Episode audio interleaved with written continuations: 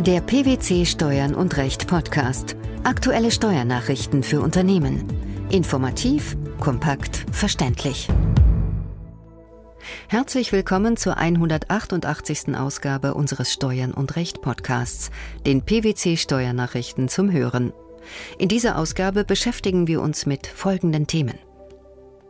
Keine Steuerermäßigung bei nicht der deutschen Erbschaftssteuer unterliegendem Vorerwerb zum Begriff des wirtschaftlichen Zusammenhangs bei Anrechnung ausländischer Steuern. Elektronische Vergütungsanträge in Deutschland nun auch für Nicht-EU-Unternehmer. Die deutsche Regelung, dass die Steuerermäßigung der Erbschaftssteuer bei mehrfachem Erwerb desselben Vermögens nur dann greift, wenn der Vorerwerb der deutschen Erbschaftssteuer unterlegen hat, stellt zwar eine Beschränkung des Kapitalverkehrs dar, in den Augen des Europäischen Gerichtshofs ist diese Beschränkung jedoch aus Gründen der Kohärenz des Steuersystems gerechtfertigt. Das ist die Quintessenz eines Urteils der Europarichter vom 30. Juni 2016. Vor welchem Hintergrund fiel die Entscheidung? Der einschlägige Paragraph 27 im Erbschaftssteuergesetz sieht vor, dass eine Steuerermäßigung für einen Erwerb von Vermögen von Todeswegen durch Personen der Steuerklasse 1 nur dann zu berücksichtigen ist, wenn dieses Vermögen in den letzten zehn Jahren vor dem Erwerb bereits von Personen dieser Steuerklasse erworben worden ist und für den Vorerwerb Erbschaftssteuer in Deutschland zu erheben war. Die Versagung der Steuerermäßigung mindert insofern den Wert des Nachlasses.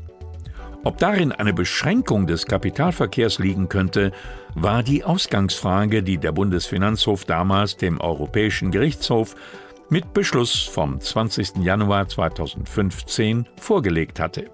Und worum ging es in dem zu entscheidenden Fall? Konkret ging es um einen in Deutschland wohnenden Steuerpflichtigen, der Alleinerbe seiner 2007 in Deutschland verstorbenen Mutter ist, die hier ihren letzten Wohnsitz hatte. Der Nachlass der Mutter bestand im Wesentlichen aus ihrem Anteil am Nachlass ihrer im Jahr 2004 in Österreich verstorbenen Tochter, wo auch die Mutter bis zum Tod ihrer Tochter gewohnt hatte.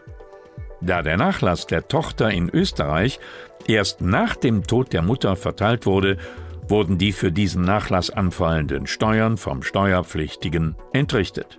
Der Generalanwalt hielt in seinen Schlussanträgen vom 17. März 2016 die in Rede stehende deutsche Bestimmung zur Beschränkung der Steuerermäßigung der Erbschaftssteuer für rechtens. Wie fiel seine Begründung hierfür aus? Die Minderung des Wertes der in einem ausländischen Vermögen bestehenden Erbschaft habe nicht aus der Anwendung dieser Vorschrift und damit einer Besteuerung in Deutschland resultiert, sondern aus parallel von der Bundesrepublik Deutschland und der Republik Österreich ausgeübten Besteuerungsbefugnissen. Der Europäische Gerichtshof zieht jetzt nach und bestätigt im Ergebnis die Schlussfolgerungen des Generalanwalts.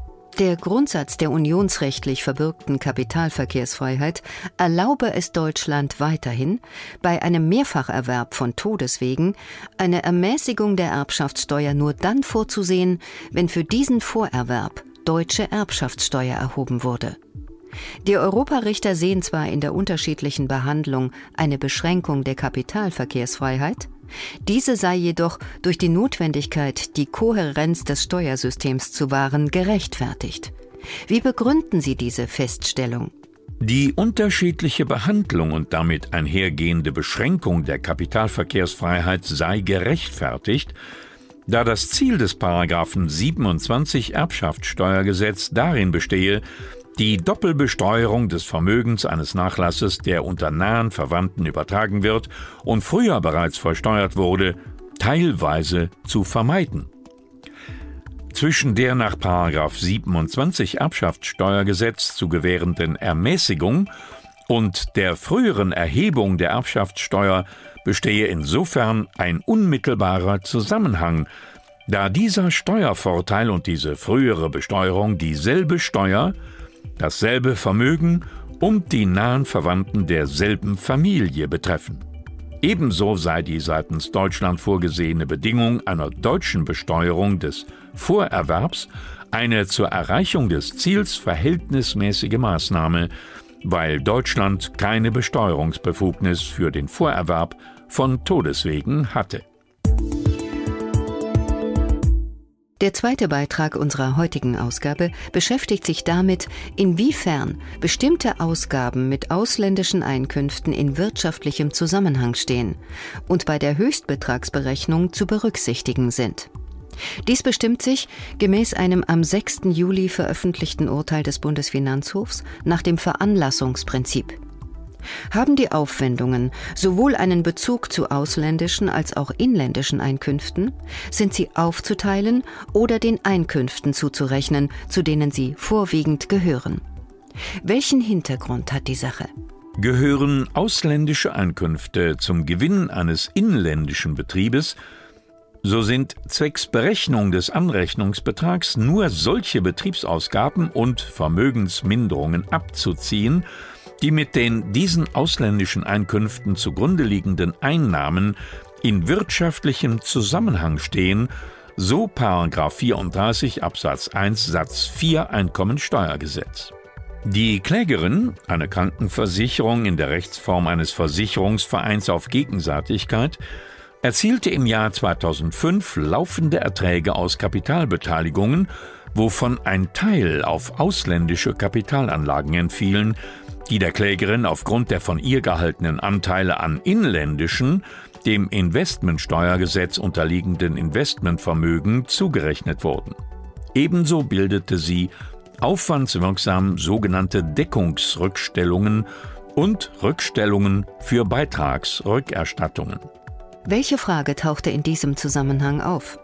Die hier interessierende Frage war, ob Teile der rechnungsmäßigen und außerrechnungsmäßigen Zinsen und der Verwaltungskosten in einem wirtschaftlichen Zusammenhang mit den ausländischen Kapitaleinkünften stehen und damit die Komponente ausländische Einkünfte entsprechend zu mindern ist, was zu einer entsprechenden Verringerung des Anrechnungshöchstbetrages führt. Die Vorinstanz, das Finanzgericht Münster, bejahte zunächst eine diesbezügliche Zurechnung zu den ausländischen Einnahmen, sowohl hinsichtlich der Verwaltungskosten als auch der versicherungstechnischen Aufwendungen.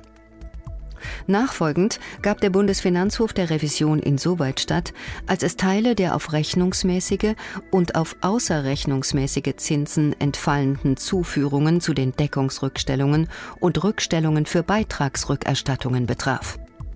Wie begründet der Senat diese Differenzierung?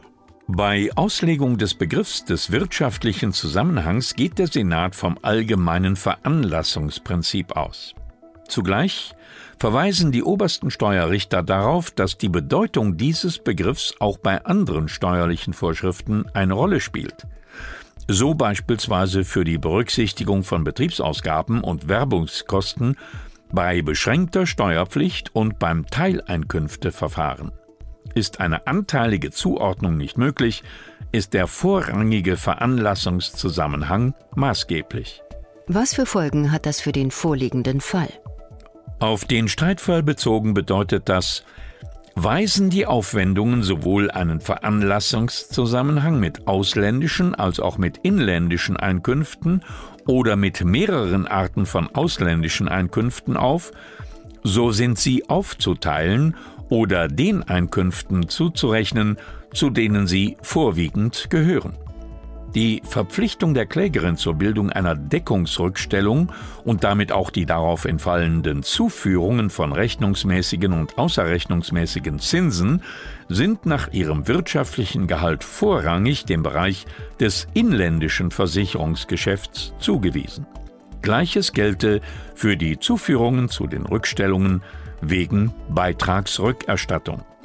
Bei den Verwaltungsaufwendungen für Kapitalanlagen sahen die Richter keinen Handlungsbedarf und stimmten der Handhabung des Finanzamts zu, das insoweit eine Aufteilung vorgenommen hatte. Wie fiel hier die Begründung aus? Diese anteilige Berücksichtigung der Verwaltungskosten verstoße nicht gegen die Kapitalverkehrsfreiheit. Die für das Vorliegen einer solchen Beschränkung erforderliche objektive Vergleichbarkeit zu einem Steuerpflichtigen mit ausschließlich inländischen Einkünften bestehe lediglich hinsichtlich der Aufwendungen, die ausschließlich mit der wirtschaftlichen Tätigkeit im Ansässigkeitsstaat im Zusammenhang stehen. Hier weisen die betreffenden Verwaltungsausgaben aber sowohl einen Zusammenhang zu Einnahmen aus ausländischen Kapitalanlagen als auch zu im Inland getätigten Anlagen auf. Im letzten Beitrag unserer Steuernachrichten zum Hören geht es um elektronische Vergütungsanträge in Deutschland, die nun auch für Nicht-EU-Unternehmer gelten. Anfang des Monats Juli kam eine bereits am 30. Dezember 2014 in Kraft getretene Rechtsänderung zum Tragen. Seit dem 1. Juli 2016 sind Vorsteuervergütungsanträge, die nicht im Gemeinschaftsgebiet ansässige Unternehmer in Deutschland stellen, grundsätzlich elektronisch einzureichen. Wie müssen Unternehmen aus Drittstaaten nun vorgehen? Sie müssen sich über ein vom Bundeszentralamt für Steuern bereitgestelltes Online-Portal registrieren und authentifizieren. Eine Antragstellung über Dritte, zum Beispiel über den Steuerberater, ist aber auch möglich. Was muss beachtet werden? Die Rechnungen und Einfuhrbelege sind auch weiterhin im Original einzureichen eine Übermittlung als Scan, wie im Falle des Vergütungsverfahrens für im Gemeinschaftsgebiet ansässige Unternehmer, ist auch künftig nicht vorgesehen. Gibt es noch andere Anforderungen, die erfüllt werden müssen? Es muss auch weiterhin eine Unternehmerbescheinigung eingereicht werden. Im Falle von nicht im Gemeinschaftsgebiet ansässigen Unternehmern kann das Bundeszentralamt für Steuern zur Vermeidung unbilliger Härten auf Antrag auf eine elektronische Übermittlung verzichten. In diesem Fall hat der Unternehmer die Vergütung nach amtlich vorgeschriebenem Vordruck beim Bundeszentralamt für Steuern zu beantragen und den Vergütungsantrag eigenhändig zu unterschreiben. Eine solche Antragstellung dürfte aber wohl nur in besonders gelagerten Ausnahmefällen bewilligt werden.